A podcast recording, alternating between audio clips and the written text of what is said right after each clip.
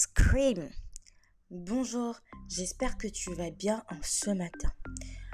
Sache que quand les justes crient, l'Éternel entend. Dieu entend les prières et tu dois crier à lui. Tu ne dois pas crier sur lui, mais crier à lui. C'est une autre dimension de la grandeur de Dieu. Il s'agit du fait que tu ne cries pas avec ta bouche, mais tu cries avec ton cœur. Dieu entend tes prières. Continue de l'invoquer. Des défis te pousseront à crier. Des problèmes te pousseront à crier. Crie à Dieu, il va t'exaucer. Jésus a un message pour toi aujourd'hui. Tu ne devrais pas l'ignorer. Écoute, si tu choisis de le faire, ne t'étonne pas que lorsque tu en auras besoin ou tu auras besoin de lui, il semble t'ignorer. N'ignore pas Jésus. Si aujourd'hui ce podcast, cet audio, cette vidéo est arrivée à toi, ce n'est pas par hasard. Dieu a une bénédiction en réserve pour toi. Es-tu prêt à la recevoir? Est-ce que tu es prêt à la recevoir? Dieu veut que tu saches qu'une grande opportunité arrive dans ta vie.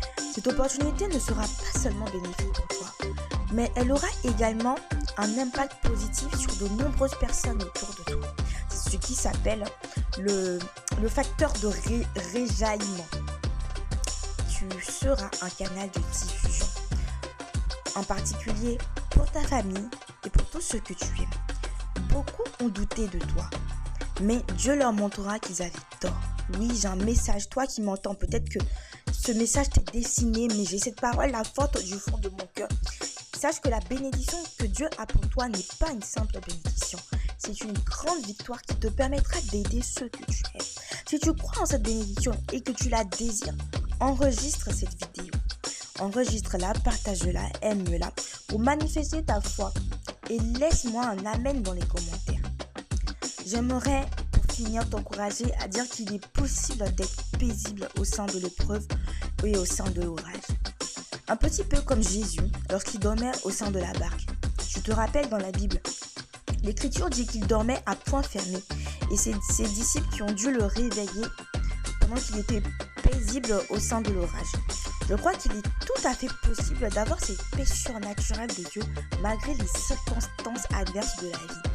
Peut-être que tu traverses aujourd'hui une période de maladie, une période de chômage, une période de divorce, une période d'abandon, de rejet, etc. Eh bien, cherche la paix auprès du Seigneur. Lorsqu'on crie vers le Seigneur, comme ça a été le cas des Hébreux dans, les Écritures, nous dit le psaume 107, qui dit que crie à l'Éternel et le Seigneur les a délivrés de leur angoisse. Donc ne laisse pas cette angoisse-là te submerger. Crie au Seigneur, crie du fond de ton cœur et traverse dans la paix les tempêtes de la vie, car Dieu est dans ta barque, il est là, il te permet d'être paisible au sein de l'orage.